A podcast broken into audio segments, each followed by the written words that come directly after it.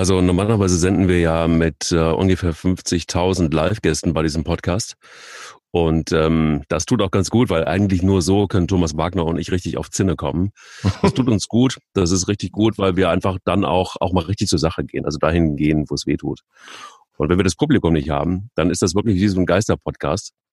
Und einfach auch wirklich nicht schön. Und deshalb habe ich, äh, habe ich, äh, lieber Thomas, heute extra mal Pub, also so 1000 Pub-Fans aufgestellt.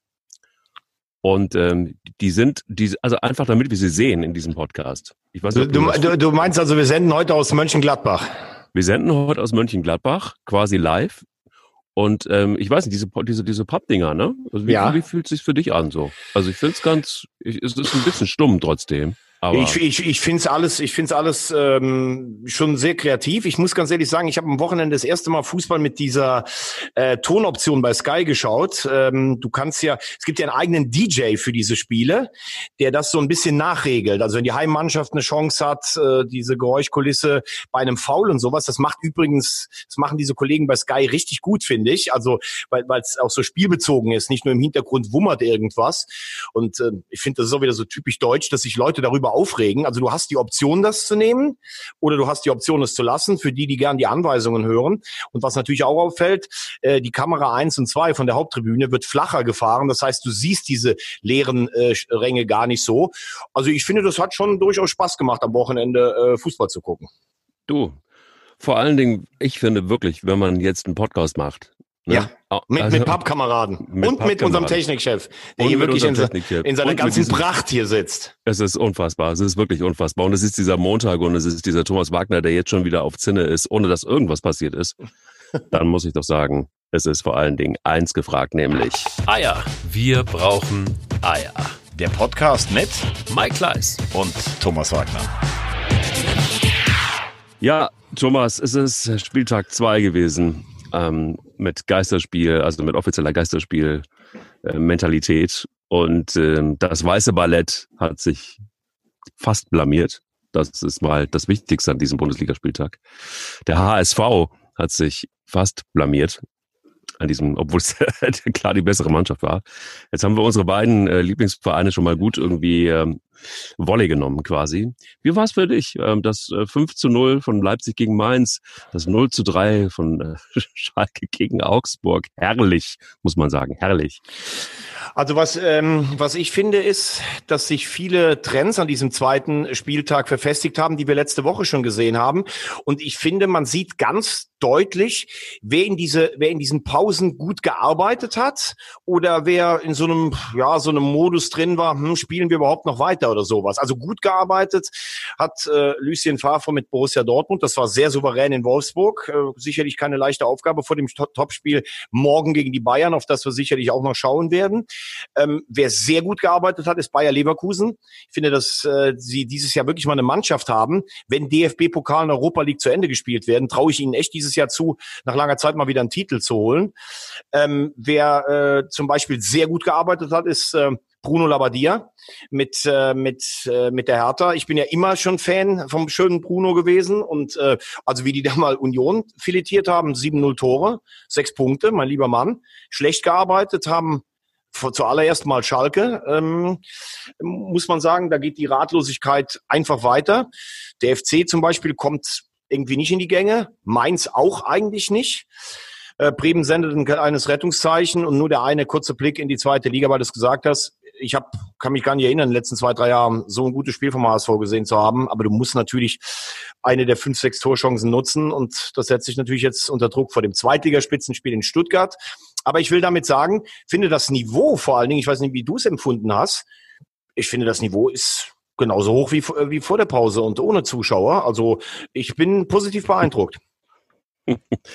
Ja, also weiß ich nicht so genau. Also ich finde find, find, find schon, dass sich da so ein bisschen was verschoben hat. Bei Bayern München ist es irgendwie relativ, relativ klar. Ähm, das Niveau ist geblieben, wenn man 5-2 äh, gegen Frankfurt und auch noch doch auch sehr, sehr souverän hinkriegt. Ein Schalke 04 hätte ich ehrlich gesagt, die sind für mich ganz grauenhaft gestartet jetzt einfach auch aus, äh, aus dieser Pandemie-Pause raus. 0-3 gegen Augsburg, das war schon so ein Ding, wo ich denke, wow, okay, jetzt wird's aber auch, ich habe keine Ahnung, was das mit so einer Mannschaft macht, wenn wenn so ein, so ein, so ein Tönnies sagt, Kohle wird knapp oder es ist nicht mehr da und, und so, ob das dann irgendwas. Aber, aber da möchte ich jetzt mal direkt mal reingehen. Nur glaubst du wirklich, dass weil ein Spieler hört, dass äh, die Kohle knapp geworden wäre im Fall eines Saisonabbruchs und dass es darum geht, ob es eine Ausgliederung vom EV gibt. Glaubst du, dass eine Mannschaft wirklich davon so beeindruckend ist, dass die so eine Minusleistung nach der anderen reiht? Oder ist das eher so ein bisschen im Nachhinein, ja, wie sollen wir denn hier gut Fußball spielen bei der ganzen Unruhe im Umfeld? Ja klar, also beides. Also ich meine, beides kann, ich, ich, du wirst wahrscheinlich ja unterschiedliche Typen haben in so einer Mannschaft. Und beides wird garantiert zutreffen. Es wird auch welche geben, die sagen, boah, war aber auch gemütlich so im Homeoffice Fußball zu spielen. Und ähm, keine Ahnung, das sind tausend Gründe, aber Fakt ist, dass die Mannschaft äh, nicht wirklich gut eingestellt ist irgendwie auf dem Bundesliga-Alltag und dass sie nicht gut gestartet sind. Jetzt haben sie eigentlich haben sie ja, haben ja ganz gut angefangen in dieser Saison. Und ich habe keine Ahnung, was eigentlich dafür verantwortlich gewesen ist, dass das so einen Knick gegeben hat. Also es war ja dann irgendwie, okay, also die Spiele waren jetzt alle nicht so, wo man, also man hat ja gedacht, andersrum, man hat gedacht, jetzt kommt David Wagner, irgendwie so ein Zögling von, ein Kumpel von Jürgen Klopp vor allen Dingen, Kumpel von Jürgen Klopp. Und alles wird gut auf Schalke. Und dann hat er auch ganz guten Start hingelegt und dann plötzlich passierte irgendwas, was ich mir überhaupt nicht erklären kann dass die Mannschaft nicht das Spielen eingestellt hat, aber das war einfach qualitativ einfach Mist. Also wenn man die Ansprüche hat, die die Schalke 04 hat. Und jetzt geht es in der Verlängerung dann aber auch weiter. Und ich habe wirklich keine so richtige gute Erklärung dafür. Vielleicht hast du Vielleicht weißt du das besser. Ja, ich, ich glaube, sie haben am Anfang so ein bisschen äh, den Fußball umgestellt, im Gegensatz zur letzten grauenhaften Saison. Sie haben versucht, ein bisschen mutiger zu spielen.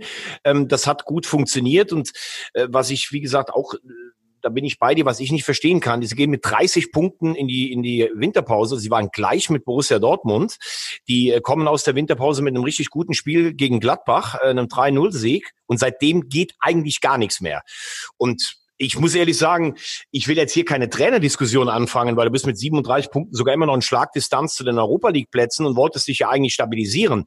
Aber das Bild, ich habe es letzte Woche gesagt, was der Verein im Moment abgibt, Diskussionen um, um, um die Ausgliederung, hoch verschuldet, Tönnies habe ich mich letztes Jahr schon zu geäußert, ähm, weitere Leute, die mir jetzt auch nicht besonders sympathisch sind, wie eine Rechke oder sowas. Und David Wagner macht, äh, macht äh, einen total hilflosen Eindruck im Moment. Ähm, ich finde die Mannschaft auch nicht so gut. Ich habe mich äh, zuletzt mit meinem Freund und Kollegen Harry äh, darüber unterhalten, glühender Schalke-Fan. Er meint, dass der Kader zum Beispiel besser besetzt ist als der des VW Wolfsburg. Das finde ich nicht.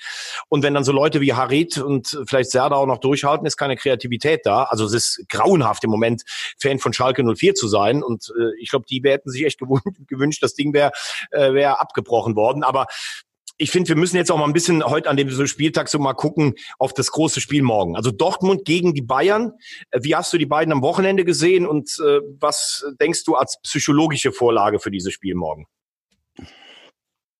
Ja, gut, also die kommen ja jetzt nun beide irgendwie mit, mit, mit Eiern aus dem Spieltag raus. Ähm, Lucien, dem tut's ganz gut, dass er nicht andauernd Pakete bei mir abgeben muss.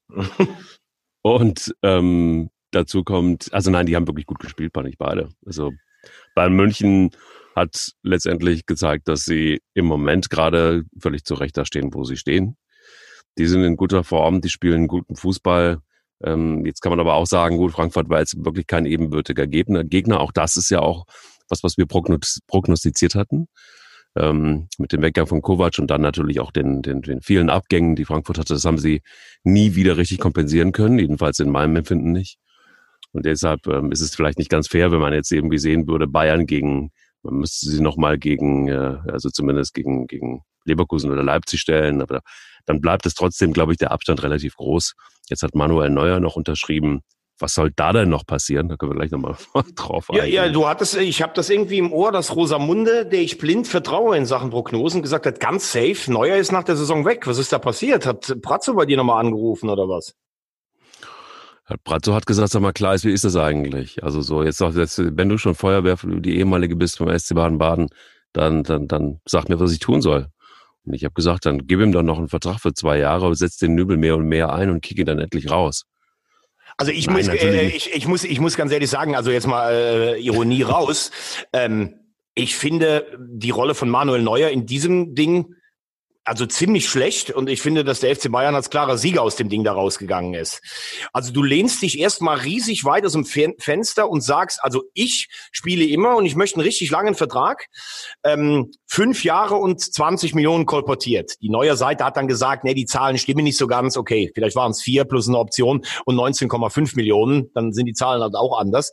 Aber er bekommt jetzt eine Verlängerung von zwei und wird sicherlich keine 20 Millionen bekommen haben. Und Manuel Neuer, der sich so groß hingestellt hat und der ja auch immer so ein bisschen das gute Gewissen des deutschen Fußballs sein will, der hat anscheinend gar nichts groß in der Hinterhand, wo er sagen könnte, okay, pass auf, die Bayern gehen äh, nicht auf meine Forderungen ein. Ich bin jemand, der eigentlich in der Kategorie wie Lewandowski und Thomas Müller mindestens verdienen muss. Dann gehe ich halt irgendwie nochmal zu Juve, den fehlt ein Spitzentorwart. Ich gehe vielleicht äh, nach Paris oder ich gehe nochmal nach England, um das auch in meiner Karriere ähm, erlebt zu haben. Und jetzt unterschreibt er ganz kleinlaut. Aber Fakt ist natürlich auch, Nübel wird jetzt erstmal drei Jahre nur auf der Bank sitzen oder er wird verliehen. Also das, was sich auch die, wahrscheinlich die Beraterseite, sowohl sportlich als auch finanziell auf Seiten von ähm, Nübel ausgerechnet hat, wo du ja auch der Meinung warst, dass Neuer weg ist. Das ist auf jeden Fall schiefgegangen und jetzt muss Nübel sich erlauben oder überlegen, ob er sich erlauben kann, drei Jahre auf der Bank zu sitzen. Das aber nur, by the way, das hat ja mit dem Spiel morgen wenig zu tun. Ja, puh.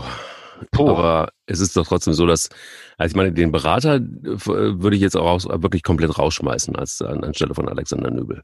Also wenn ich jetzt schon einen Berater habe, dann würde ich ihn jetzt rausschmeißen. Weil das, was da passiert ist, ist einfach total Hanebüchen.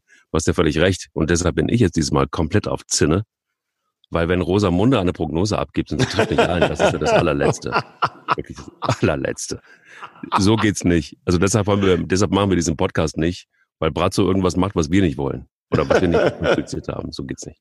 Sehr gut. Aber es kann natürlich tatsächlich sein, dass Brazzo oder irgendjemand den Beratern von Nübel das versprochen hat, was du auch dachtest, dass Neuer geht. Und jetzt hat er sich einfach mal so positioniert. Da kannst du noch nicht sagen, ja, okay, jetzt wollen wir dich nicht mehr. Das ist natürlich wirklich für die Nübel-Seite unglaublich äh, unangenehm äh, verlaufen. Jetzt mal rein vom finanziellen Aspekt weg. Also Kohle würde genug verdienen, aber er muss natürlich sich ausleihen lassen, weil das macht ja sonst keinen Sinn für ihn. Also ich, ich finde tatsächlich wirklich, jetzt müsste man gucken, jetzt würde ich nochmal den Vertrag prüfen, jetzt würde ich alles nochmal auf den, auf den Kopf stellen. Aber, aber Fakt ist ja, wenn, wenn es so, man hat ja irgendwo mal zwischen den Zahlen auch äh, in der Presse gelesen, dass es so angeblich so sein soll, dass man Herrn Nübel jetzt so langsam so ranzieht, dass man neuer einen Vertrag gegeben hat, wo auch klar definiert ist, dass Nübel seine Spiele kriegt damit er dann irgendwie nicht ganz äh, von ja, der aber das ist ja, ist, das ist ja schon, das ist ja schon äh, obsolet, weil Flick hat ja schon gesagt, äh, ich lasse mir von keinem Vertrag sagen, wer spielt und Neuer ist der beste Torhüter der Welt. Also das kann man ja schon vergessen. Ja, aber, wobei das ist aber auch wieder so eine Hansi-Nummer, wo ich mir sage, da muss er sich jetzt positionieren. Hansi Flick hat sich in der letzten Zeit sehr stark positioniert. Das musste er auch tun, damit er den Trainerjob irgendwie behalten konnte. Völlig klar, dass er dann auch klare Jacke spricht und dass er dann sagt, so komm, ich lasse mich doch von, der, von euch jetzt nicht wuschig machen. Ist mir scheißegal, was in dem Vertrag drin steht. Vielleicht ist auch das abgesprochen mit dem FC Bayern, so nach dem Motto, ey Leute, ähm, ähm, wir, wir, wir, wir, wir, wir lassen uns da nichts vorschreiben von, von Vereinsseite aus, von Brazzo-Seite aus und von Killerkalle-Seite aus. Vielleicht war das aber auch ein ganz klares, ganz klares Kommunikationsspiel, das da geliefert wurde. Wissen wir alles nicht. Fakt ist aber, du kannst doch nicht allen Ernstes glauben, ähm, und das, das musst du wirklich besser wissen als ich, weil ich habe nur gefährliches Halbwissen. Ähm, du kannst nicht allen Ernstes glauben, dass ein Nöbel sich die ganze Zeit auf die Bank sitzt, dass Neuer sein Spiel weiterspielt, so nach dem Motto, kein Mensch außer mir kriegt ein Spiel, egal wie. Es ist nur Manuel Neuer und ich bin Manuel Neuer und nur ich spiele. Das lässt sich doch in Nübel nicht, das, das funktioniert doch nicht. Also, doch, natürlich. also wie gesagt, ich will, ich will jetzt auch gleich mit dir über Dortmund gegen Bayern reden, weil das ja, andere Thema ist ja, also natürlich funktioniert das so. Du wirst Nein. doch, du glaubst doch nicht, dass ein Manuel Neuer jetzt Spiele abgibt. Also der hat noch nie ein einziges Spiel abgegeben. Warum soll der jetzt im Herbst seiner Karriere? Nach. Ja, weil, es, weil er muss, weil es ganz klar ist. Also, weil, weil, weil es gibt's ja auch arbeitsrechtlich gar nicht. Du kannst ja, also selbst arbeitsrechtlich kannst du ja nicht sagen, äh, Herr Neuer, Sie verzichten bitte auf 15, äh, 15 Spiele. Und ja, gerade wo alles so unter Beobachtung steht, da soll also Flick in einer Vorrunde oder im Pokal sagen, äh, Neuer, du spielst jetzt mal nicht, der Nübel spielt. Also genau das, was die Nübel-Seite immer behauptet hat und was Neuer abgestritten hat. Niemals. Niemals. Aber du doch nicht, aber Arbeitsrecht in der Bundesliga, das ist doch der Hohn per se. Also, ja, aber du, aber, also, ja, aber, in der Bundesliga kommen? Nein, aber du sagst doch gerade, es ist hundertprozentig so ausgemacht und dann wird es so kommen. Warum soll, warum soll es so kommen? Warum soll Nübel Spiele bekommen? Das musst du mir jetzt echt mal erklären. Ja, weil, weil ist doch, weil Nübel sonst, sonst muss er weg. Also, ich meine, ja, das habe ich doch, das habe ich doch gerade gesagt. Ja, aber du gehst doch nicht als Nübel dahin, ohne dass klar ist, dass du spielst. Und wenn die, jetzt hat Neuer so viel Druck gemacht, dass der, dass der FC Bayern eingeknickt ist. So sehe ich das. Und der FC Bayern hat gesagt, okay, pass auf, wir machen so, du kriegst einen Vertrag, du kriegst noch zwei Jahre, du kriegst auch viel Kohle dafür, aber du kriegst auch viel Geld dafür, dass Nübel eben ab und zu mal spielt. Wart's mal ab, das wird genauso sein. Okay, also äh, äh glaube ich niemals. Ähm, okay. der, der wird kein einziges Spiel machen, wenn sich Neuer nicht verletzt. Und ähm, seine einzige Möglichkeit ist jetzt, sich ausleihen zu lassen zu einem anderen Verein, dort zwei Jahre zu spielen und dann zurückzukommen. Das ist äh, meine ganz klare Meinung, aber das werden wir nächstes Jahr, werden wir das ja auf jeden Fall verfolgen. Für mich ist jetzt mal interessant, Dortmund ist vier Punkte hinter den Bayern. Okay. In einem Heimspiel fällt natürlich der, der Heimvorteil, klar, der, also diese, diese, diese Kulisse in Dortmund, die fällt dann natürlich weg. Ähm, wenn du jetzt so drauf schaust auf die beiden Mannschaften, Dortmund muss ja gewinnen. Also selbst bei einem Unentschieden würde ich sagen, ist eine Vorentscheidung für die Bayern gefallen. Wie siehst du die Ausgangsposition? Also ich fand wirklich jetzt die, ja, also Borussia Dortmund spielt für mich irgendwie auch den geileren Fußball. Ich mag genauso wie du Lucien Favre. Ich bin ähm, ein großer Fan davon, dass es ein bisschen Spannung in der Bundesliga gibt. Ich finde auch ähm, Dortmund hat gezeigt, dass sie jetzt wirklich auch gut, gut gestartet sind aus der Pause.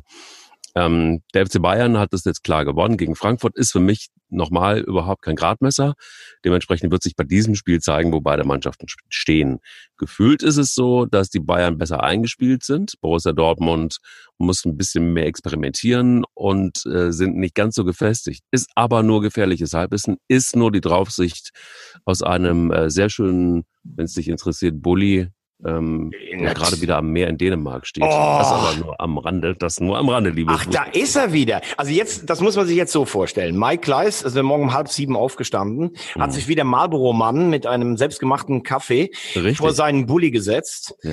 Dann hat er sich in seine, äh, hat er sich in die Fluten reingeworfen, wahrscheinlich ja. bei 14 Grad, kam 12. mit so Gänsehaut zurück, hat seine Frau geweckt, hat dann gesagt, ich bin's. Mike ähm, Lautrup, der Europameister von 92. ja, richtig. Hat sich jetzt gerade eingeschaltet und erzählt jetzt über die in der großen weiten Welt über Pratzo, über Nübel, über Neuer und über dieses Spiel. So muss man sich das erstmal vorstellen. Ich habe mich, ja, ich habe mich inspirieren lassen, eigentlich ja. von unserem letzten Podcast und da haben wir gesagt, hey, we are red, we are white, we are, we are Danish, ja. Dynamite. Ich muss nach Dänemark. Genau. Und jetzt sitze ich hier mit, mit, mit, mit Morten Olsen, trinken Kaffee und, und, und plauder mit dir. Genau. Morten, wie siehst du es? Er nickt mit dem Kopf ich, und sagt. Ne, ich, ich bin ja eher so der Vorstopper-Typ, so ein irgendwie so ein, so ein äh, Torben Pischnick-Typ. Also ich finde, ich finde, Dortmund ist super rausgekommen. Das 4-0 gegen Schalke war klasse. Ja. In Wolfsburg musste erst mal gewinnen. Wenn Wir sind uns einig einmal, das ist ja unfassbar. Total, total. Unfassbar. Wenn ich bei Dortmund aufs Personal gucke, Hummels habe ich, äh, habe ich heute Morgen gehört, wird wohl spielen können morgen.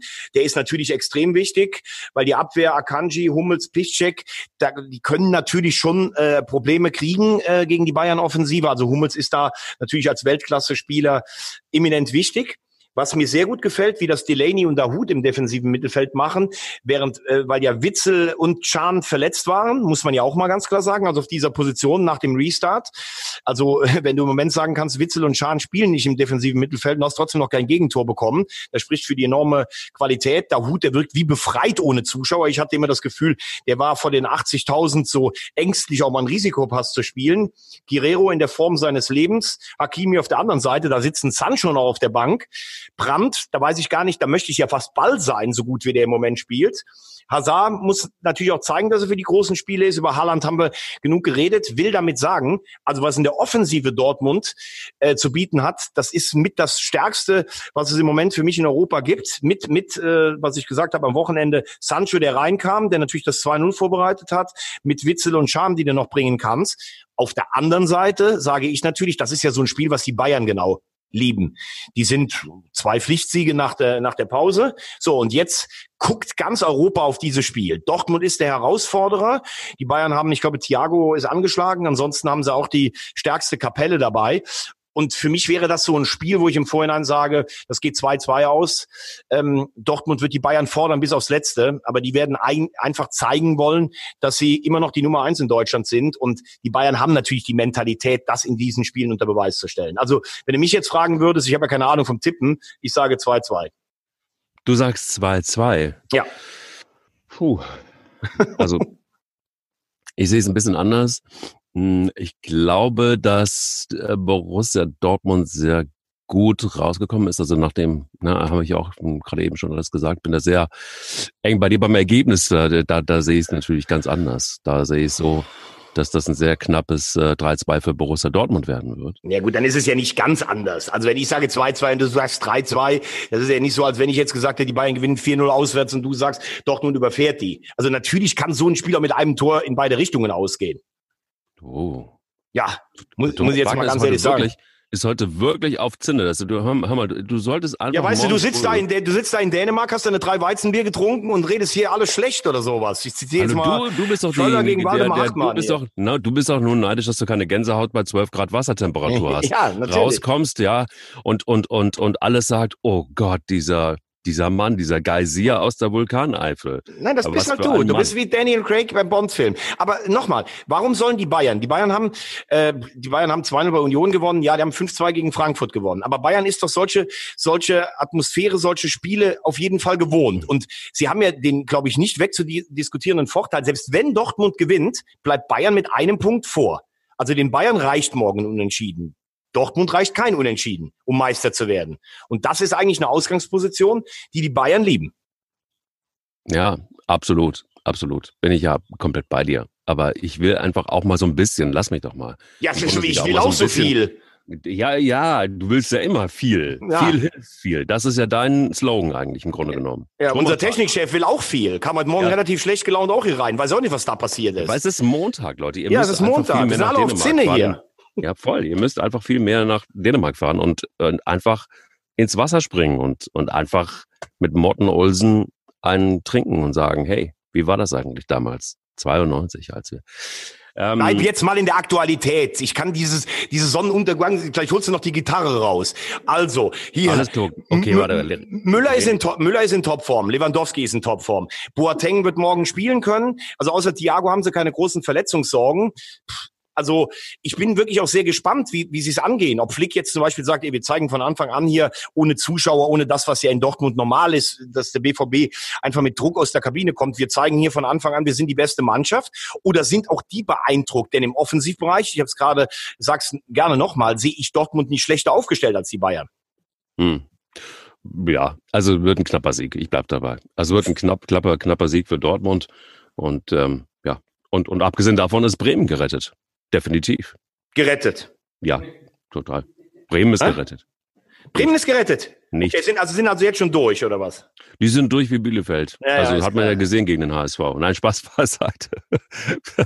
ja, wenn du dich hinten reinstellst und einfach den Bus davor stellst, dann kannst du kannst was werden.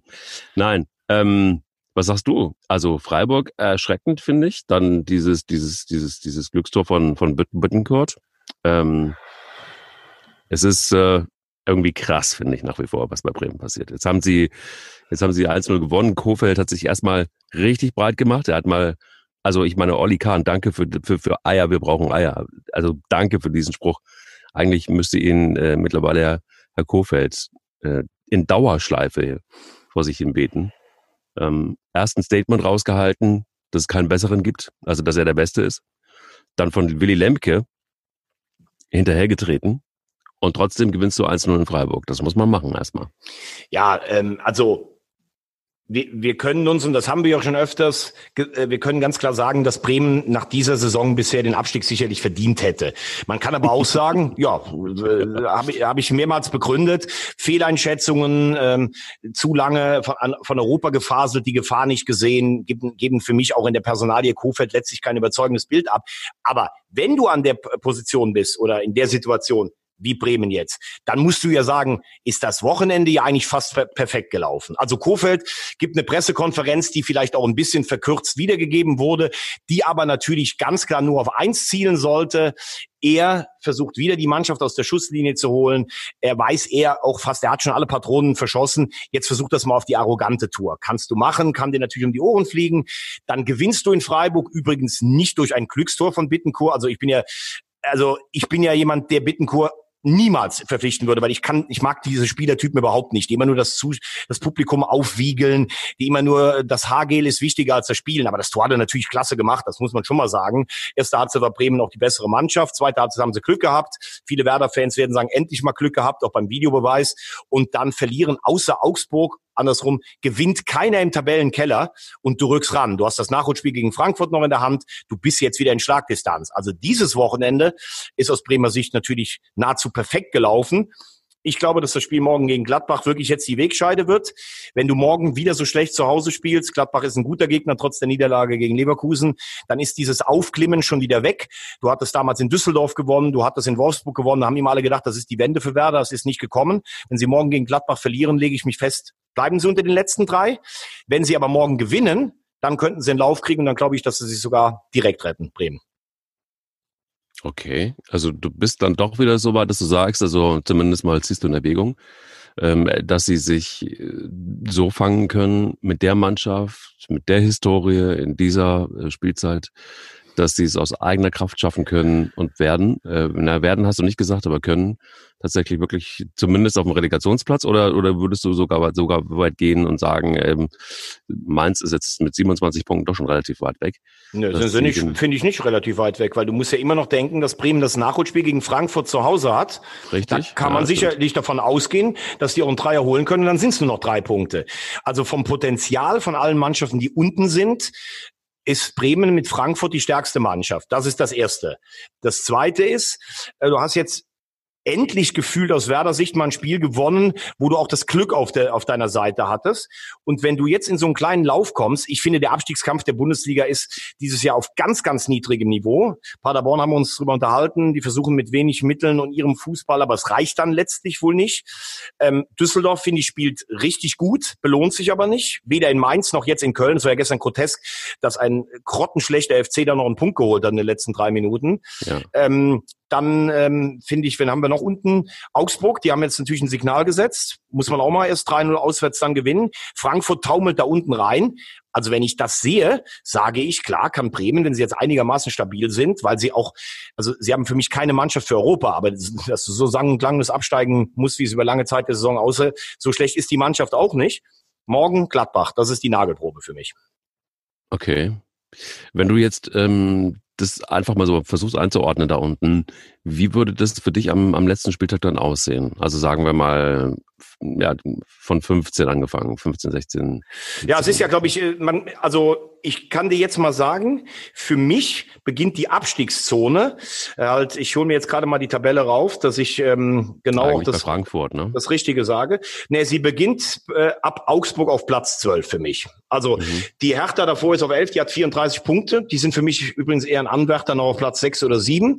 Aber Augsburg hat 30, Union hat 30. Da können wir sie ja mal abgehen. Also Augsburg, wenn du nach all diesen Problemen und diesem Affentheater da auch um Heiko Herrlich so eine Antwort, ähm, die, du brauchst wahrscheinlich am Ende, um dich zu retten, brauchst du 35 Punkte. Ich glaube, dass Augsburg die holen wird, weil die auch so eine gewissen, ähm, ja, eine Erfahrung mit diesen schwierigen Situationen haben. Union, dein Lieblingsverein, die haben jetzt das eminent wichtige Spiel gegen Mainz vor der Brust zu Hause, weil Union hat, glaube ich, jetzt fünf Spiele am Stück verloren, äh, steht aber äh, eigentlich immer noch relativ gut in der Tabelle da.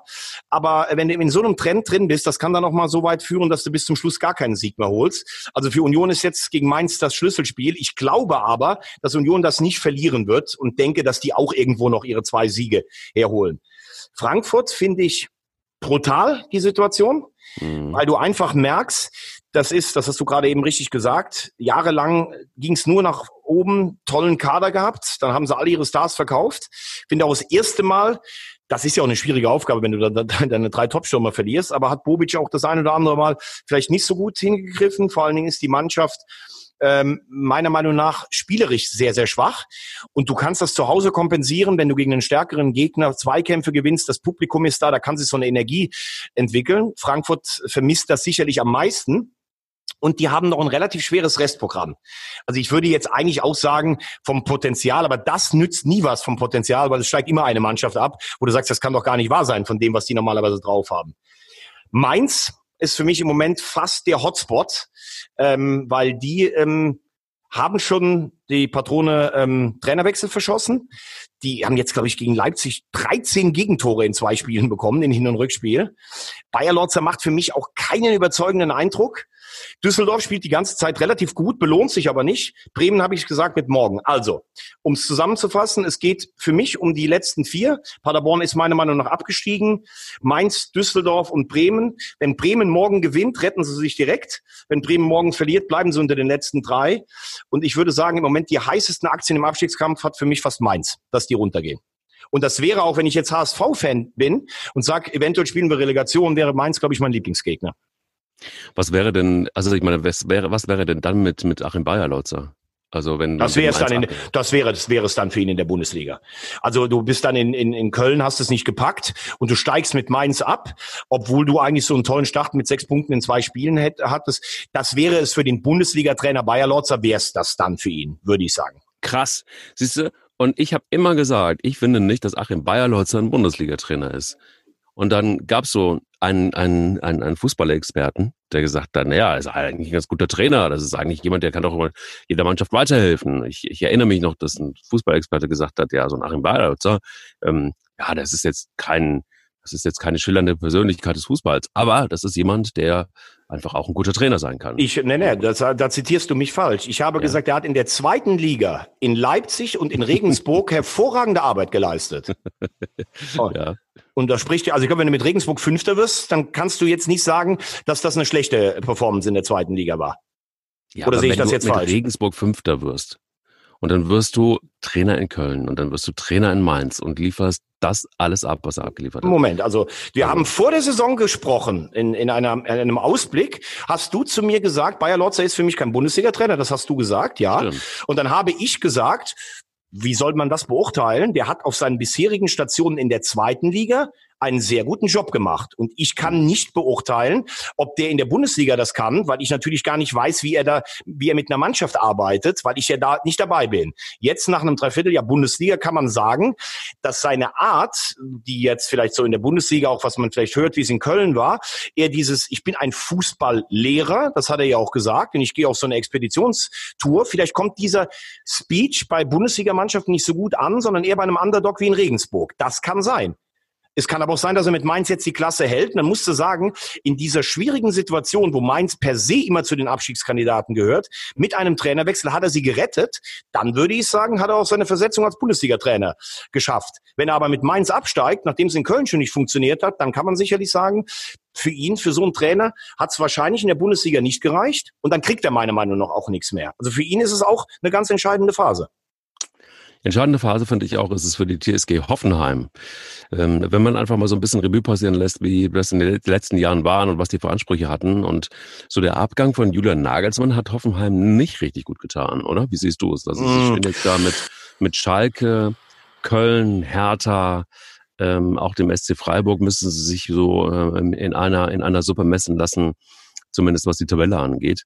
Das ist noch nicht äh, wirklich. Ja, aber du musst aber ja mal sagen, wer denen alles fehlt. Dem mir bei, Amiri, Belfodil. Also das ist ja Wahnsinn, was, was die alles verkauft haben. Also dafür finde ich, spielen die noch echt eine richtig gute Saison. Ich habe das auch mal hier in dem Podcast angedeutet. Ich verstehe halt, ich habe nie so ganz verstanden, was, ähm, was Dietmar Hopp mit seinem Invest letztlich genau vorhat. Also er sagt, ich möchte meinem Heimatverein Kohle zur Verfügung stellen. Das machen übrigens viele auch im Amateurbereich und das hat bei Hoffenheim dazu geführt, dass die sogar in die Bundesliga aufgestiegen sind. Dann hat er die Bundesliga im Sturm erobert und dann kam es zu diesem Spitzenspiel mal irgendwann, als, als Hoffenheim Herbstmeister war, wo die Bayern anfingen zu schießen aus, aus München, Rummenigge. Ach, das ist ja der Traditionsverein aus dem Kraichgau und sowas. Und da hat Herr Haupt, glaube ich, gedacht, oh Gott, ich kann mich dann mit meinen Bayern nicht verderben. Mit Hönes und Rummenigge. Und statt selbst mal zu sagen, hey, was wollt ihr eigentlich? Das ist mein Geld, ich kann damit machen, was ihr wollt, hat er anscheinend, äh, hat er sich so erschreckt, dass er gesagt hat, nee, nee, äh, also der Verein muss sich finanziell selber tragen. Klar, das hat er auch vorher schon mal als Ziel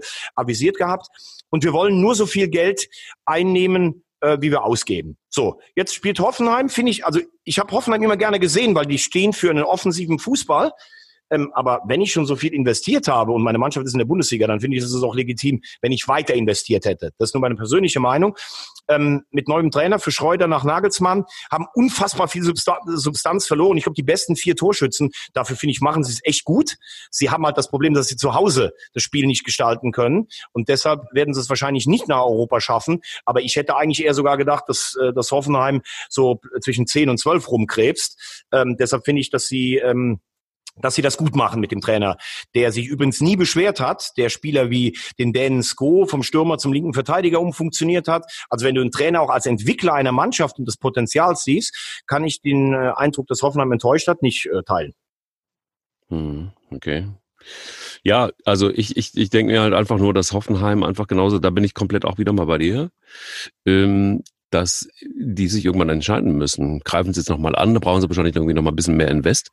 Müsste ja hauptsächlich die Taschen nochmal aufmachen. Wenn sie international stattfinden wollen, ähm, ähm, dann müssen sie, glaube ich, einfach dann, wenn die, wenn die Saison jetzt einfach äh, abgehakt ist, dann doch nochmal investieren und ähm, müssen die Mannschaft vielleicht einfach nochmal komplett neu aufstellen. Ähm, muss es da eine Trainerdiskussion geben oder sagst du, das ist jetzt trainerunabhängig? Nee, nee, also äh, wie gesagt, habe ich ja gesagt, ich finde, dass er einen richtig guten Job macht, der Schreuder. Er hat sich nie beschwert. Ich ähm, sage ganz klar, den musst du, äh, den, den musst du ein zweites Jahr geben. Und ähm, ja, ich finde, dass sie, dass sie das ordentlich in dem Fall gemacht haben. Aber wenn du jetzt schon mal in dieser Woche sind, wo ja so viel da ist, dann möchte ich von dir jetzt mal eine psychologische Einschätzung haben. Also, ich habe es gesagt, der HSV hat gestern ein Riesenspiel in der zweiten Liga gegen Bielefeld gemacht. Das hat selbst Uwe Neuhaus, der Trainer der Arminia, gesagt, dass der HSV klar das Spiel hätte natürlich gewinnen müssen. Ähm, ich sage jetzt übrigens, ich zitiere einen großen Denker des deutschen Fußballs, der jetzt gerade im Ausland sitzt. Bielefeld ist durch. Sage jetzt, sage selbst ich jetzt bei, oh, bei sieben Punkten Vorsprung und acht auf den VfB. Ähm, der HSV hat zwei richtig gute Spiele gemacht in Fürth und Bielefeld, hat allerdings viel zu wenig Ertrag daraus, also statt sechs Punkten zwei ist aber trotzdem am VfB vorbeigezogen. Und das würde mich jetzt mal interessieren aus deiner Sicht, weil du das ja auch ein bisschen kennst aus deiner Zeit noch vom SWR. Äh, in Stuttgart habe ich ja immer so den Eindruck, die möchten gerne auf einem Niveau mit den Bayern sein. Also den einzigen Rivalen, den sie eigentlich akzeptieren, das sind die Bayern. Ähm, jetzt haben sie da einen Sportdirektor Misslintat, der war ja früher das Auge in Dortmund. Als Sportdirektor, finde ich, hat er bisher noch nicht so geliefert. Dann hatten sie Herrn Walter, der vor allem so ein überborderndes Selbstvertrauen auffiel. Jetzt haben sie Pellegrino Materazzo, verlieren hintereinander gegeneinander gegen Wien und Kiel mit dem mit Abstand höchsten Etat in der zweiten Liga. So, und jetzt scheint es ja nur noch darum zu gehen, Stuttgart oder der HSV, wer wird Zweiter oder Dritter? Vergessen wir die Heidenheimer nicht, auch nur zwei Punkte zurück. Aber was macht das mit der schwäbischen Volksseele jetzt so eine Situation? Das kann ich dir ganz klar sagen. Deshalb ähm, frage ich dich ja auch. also die werden, ähm, die werden nicht aufsteigen. Die werden nicht aufsteigen? Nein, die werden so nicht aufsteigen. Okay. Das äh, wird auch ein knappes Höschen werden, weil du siehst es völlig richtig. Den Heidenheim sitzt denen direkt im Nacken. Und ich könnte mir vorstellen, ähm, die spielen für mich auch tatsächlich einen hervorragenden Fußball für die zweite Liga. Ob es für die erste reicht, das müsste man dann wirklich nochmal überlegen. Ähm, und ob der Kader auch so funktionieren würde in der ersten Liga. Aber ich finde, die müssen wirklich verdammt aufpassen. Der VfB Stuttgart hat sich wirklich rückwärts entwickelt. Und das ist was, wo ich äh, ganz, also in Stuttgart selber ähm, ist es ja wirklich so, da gibt's gar keine Diskussion. Wenn du in Stuttgart irgendjemanden fragst, dann ist es völlig klar, spätestens seit, äh, seit ähm, äh, Jürgen Klinsmann ist das ein Verein, der dauerhaft, dauerhaft Champions League spielen muss. Das ist ungefähr so wie beim ersten FC Köln. Wir müssen eigentlich jedes Jahr Meister werden. Es gibt gar keine Alternative. Das ist beim VfG, VfB Stuttgart ist das oder bei den Stuttgartern ist das ähm, ist das die Champions League. Und was da, was da passiert, ist für die nicht zu ertragen. Und ich bin mir nicht so richtig sicher, durch diese ganzen vielen Wechsel Beständigkeit, ich bleibe einfach dabei.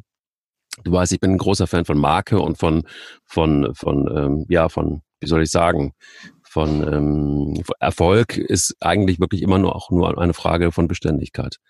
Und das ist beim VfB Stuttgart für meinen Dafürhalten in den letzten boah, zwei Jahren überhaupt nicht der Fall gewesen. Das heißt, Eher in den letzten zehn Jahren kann man ja fast schon sagen, ne? Okay, okay, du gehst da jetzt sehr weit. Okay, lass es so. Ja gut, dann, dann nimm die letzten, letzten. Also, also ich würde sagen, seit der Meisterschaft 2007 damals mit, mit Horst Held und, und Armin Fee zusammen, ist es ja eigentlich, es gab Trainerwechsel, glaube ich, auch im Jahresrhythmus, viele Sportdirektoren, viele genau. Präsidenten. Mhm. Äh, Herr Dittrich hat zu Beginn der letzten Saison noch gesagt, der VfB muss wieder zur dritten Kraft in Deutschland werden. Das muss man sich mal vorstellen. Äh, Wahnsinn. Lache ich mich mit den Kumpels, die ich habe, die äh, zum VfB halten, auch immer noch kaputt.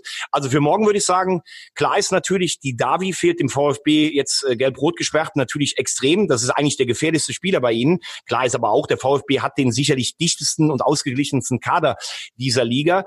Ähm, am, am, äh, am Donnerstag in diesem Spiel gegen den HSV, der HSV, wie gesagt, was wirst du da eher mitnehmen? Dieses Gefühl, ey, wir sind richtig gut drauf, wir haben uns nur nicht belohnt oder eher dieses, Mensch, was haben wir da liegen lassen?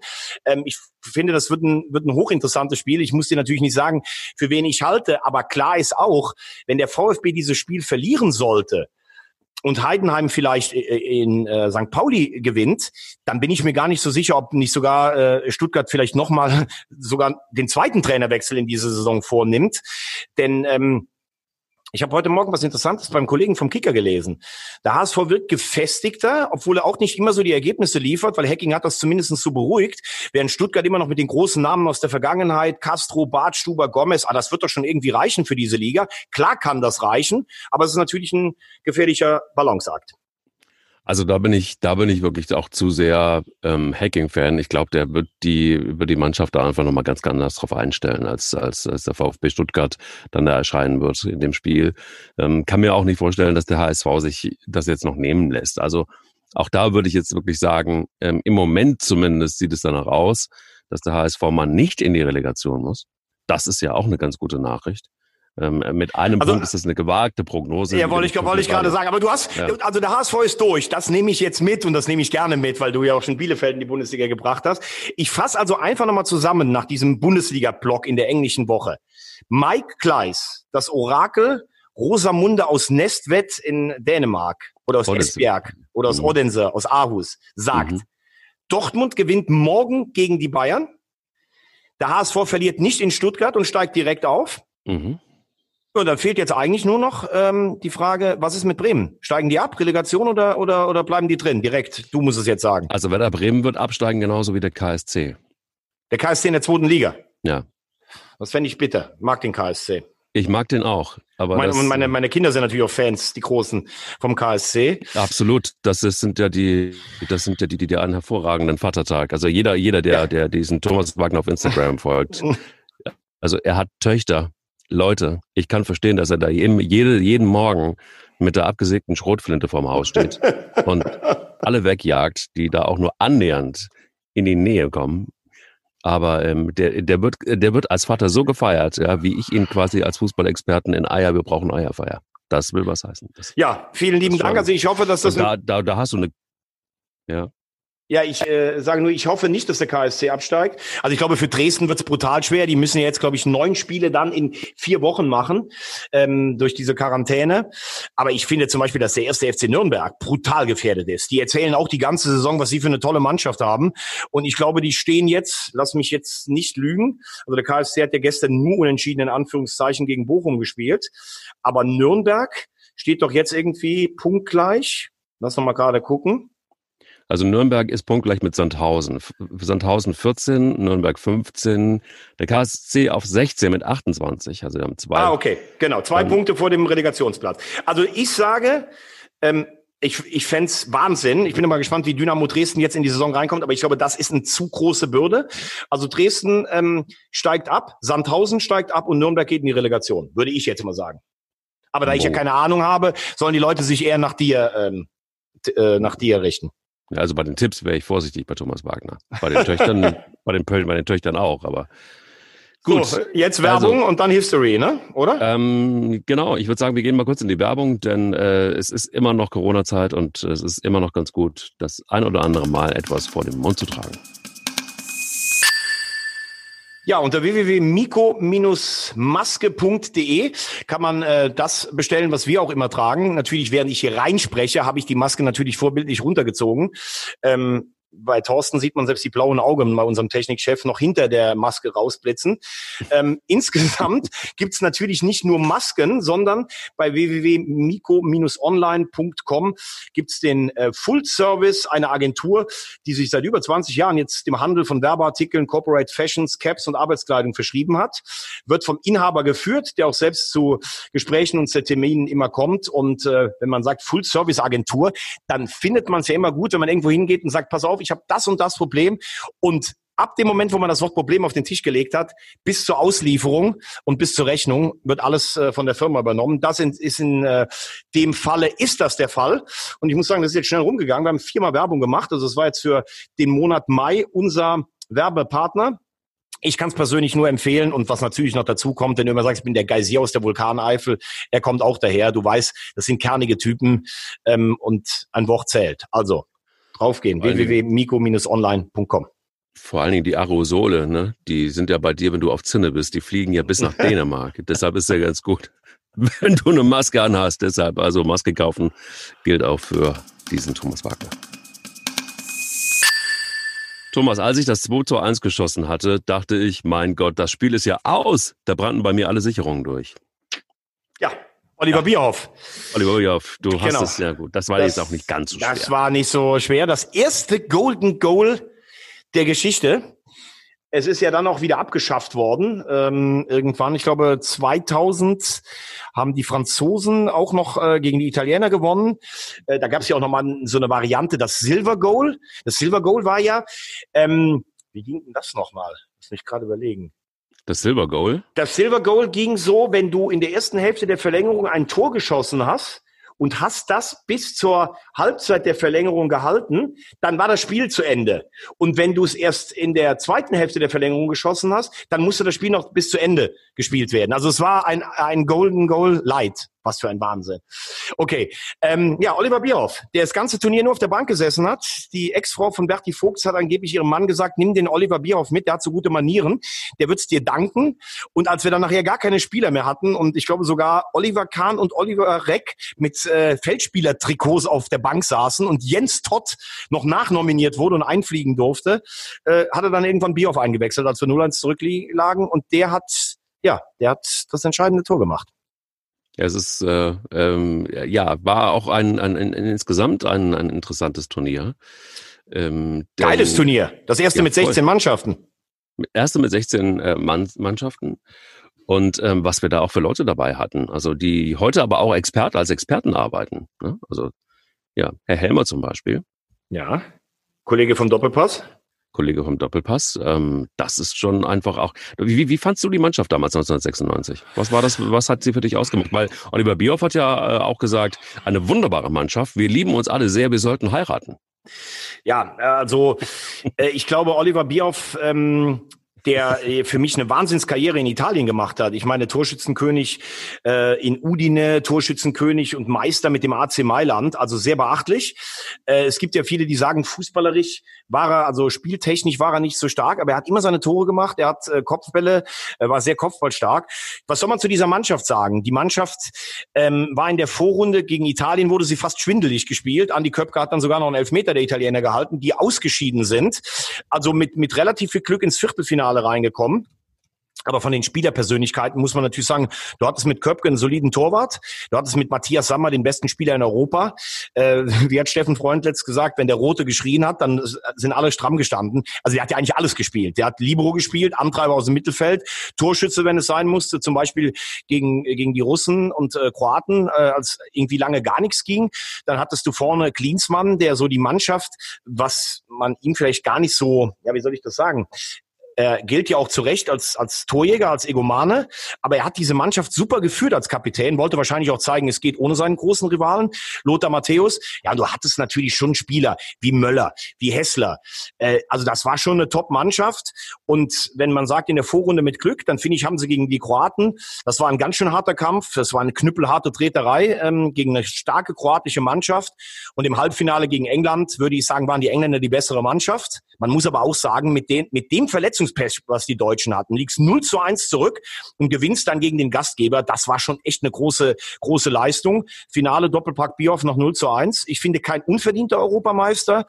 In der Ära der großen Titelteams, die Deutschland hat, wird vielleicht sogar ein bisschen zu Unrecht so, ja, hm, mit Berti und sowas haben wir da.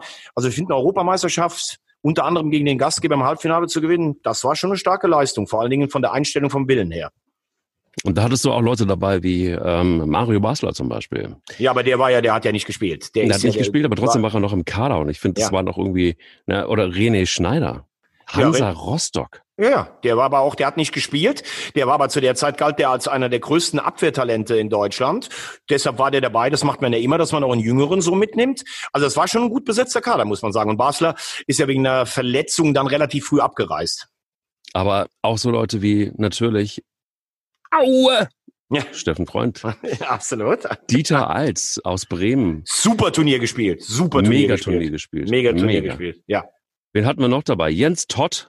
Jens ja, Todd, damals beim SC Freiburg. Wurde, wie gesagt, nachnominiert, nur fürs Finale. Das geht ja normalerweise gar nicht. Die Deutschen haben, glaube ich, Atteste vorgelegt, dass neun Spieler äh, verletzt und spielunfähig waren und deshalb durfte Jens Todd fürs Finale eingeflogen werden, hat aber dann letztlich nicht gespielt, ähm, saß auf der Bank, aber trotzdem war im Kader dabei, darf sich deshalb natürlich Europameister nennen.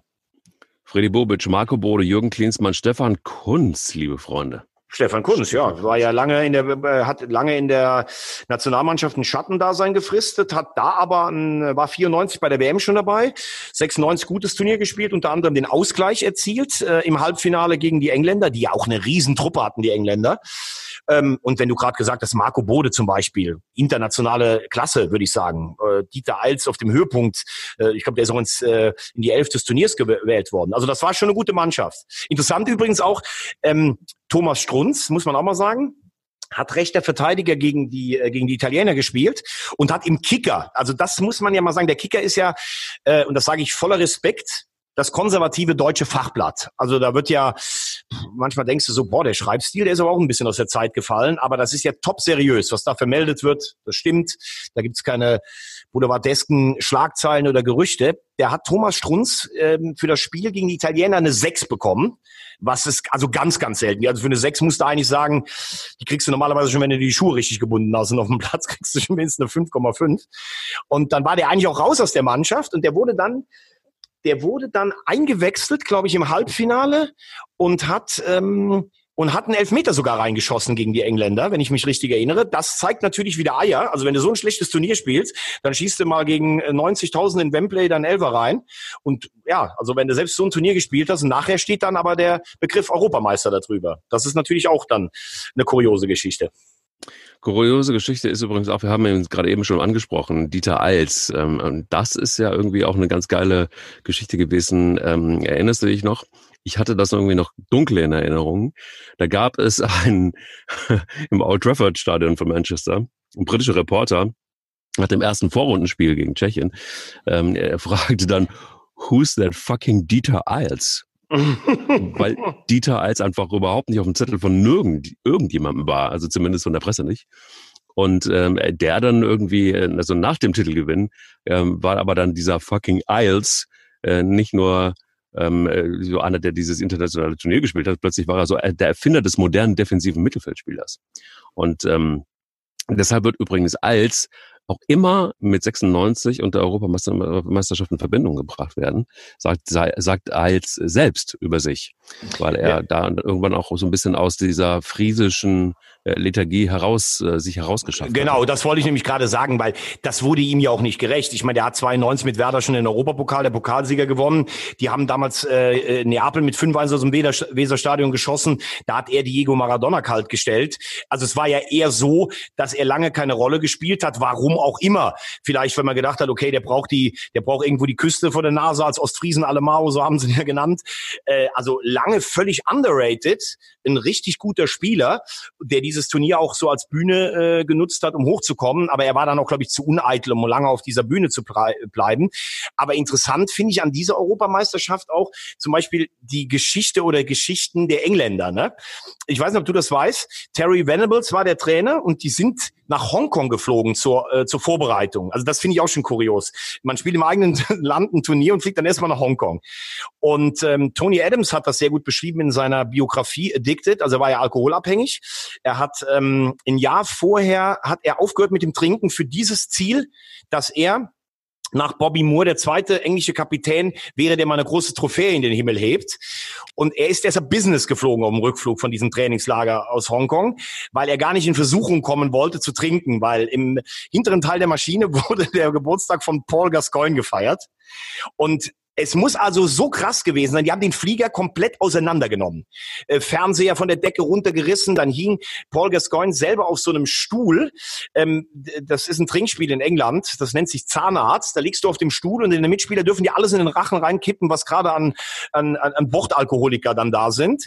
Und ja, also es gab einen Riesenskandal natürlich. Die Engländer haben diesen Flieger auseinandergenommen. Und ich weiß nicht, ob du dich erinnern kannst, im ersten Spiel gegen die Schotten haben sie das 2-0 gemacht. Gascoigne ein, ein, ein Traumtor. Er überlupft seinen Gegenspieler Colin Hendry, schießt den Ball rein und dann legt er sich neben das schottische Tor und macht den Mund auf und seine Mitspieler spritzen ihm die Trinkflaschen so in, äh, in den Mund rein. Das war dann die Replik auf dieses, auf dieses Zahnarztspiel.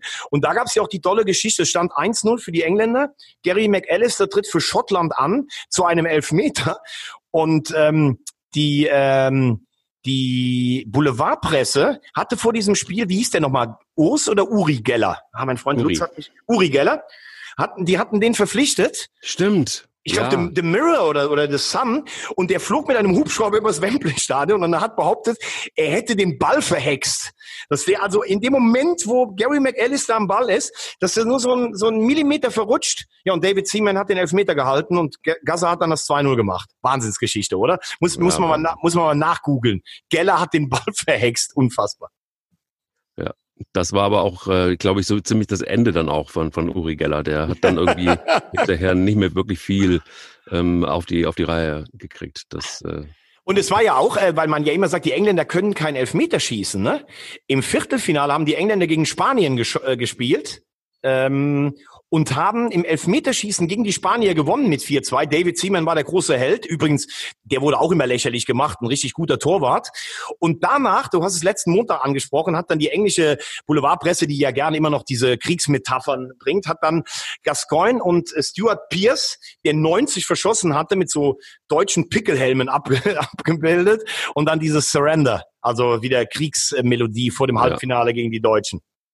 Ja, das ist aber auch das, was ich immer an, an dem englischen, äh, an der englischen Boulevardpresse unerträglich fand, irgendwie so diese Stahlhelm und äh, immer, immer dieses, dieses, diese, diese, den, wie soll ich sagen, Plattitüden war ziemlich nervig. Also das hat es mir auch ganz gut getan, dass ähm, es so gekommen ist. Also sprich, äh, um Oliver Bierhoff nochmal zu zitieren, ganz Deutschland ist jetzt überglücklich. Natürlich hätte ich gerne öfter bei dieser EM gespielt, aber das hat mir erst die nötige Wut für meine zwei Tore gegeben.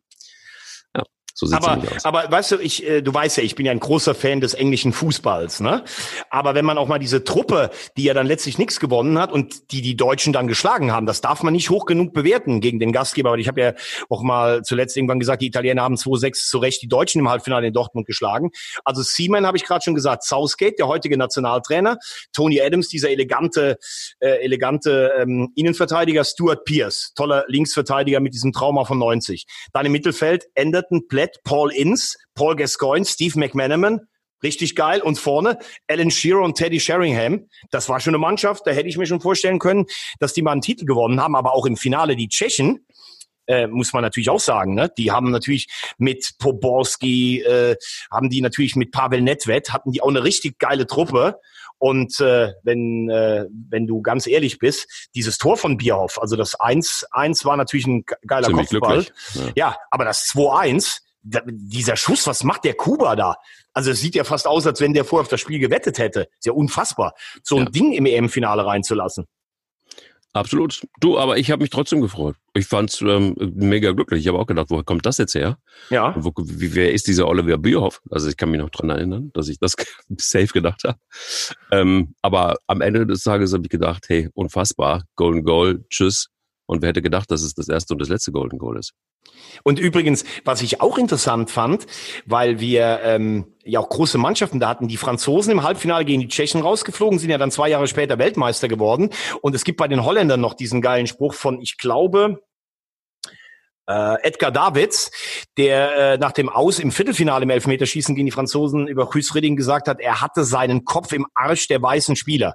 Also durch die Elftal, durch die Nationalmannschaft der Niederlande ging ein richtiger Riss zwischen den äh, farbigen und den weißen Spielern was du alles weißt. Es ist wirklich, also es ist wirklich am Ende dieser Folge, muss man ganz ehrlich sagen, ähm, da kann ganz viel passieren. Da kann Willy Lemke ähm, alle möglichen Leute anzählen. Da kann ein Kalle Rummenigge ähm, sich äußern. Da kann ein weiß ich nicht, aus dem Off wieder zum Ottmar Hitzfeld kommen. Da kann ein Oliver Bierhoff plötzlich wieder zitiert werden. Es ist alles, alles, alles Makulatur.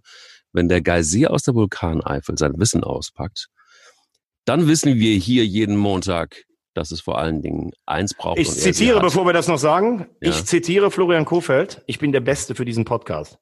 Alter. Und wenn man das so sagen kann, dann ist es. Und wenn man vor allen Dingen das dieses Mal das letzte Wort hat, diesen, in diesem Podcast, dann ist es äh, ganz klar. Es ist so klar. Es kann wir, nur einen geben. Der, wir haben Eier. Er hat Eier.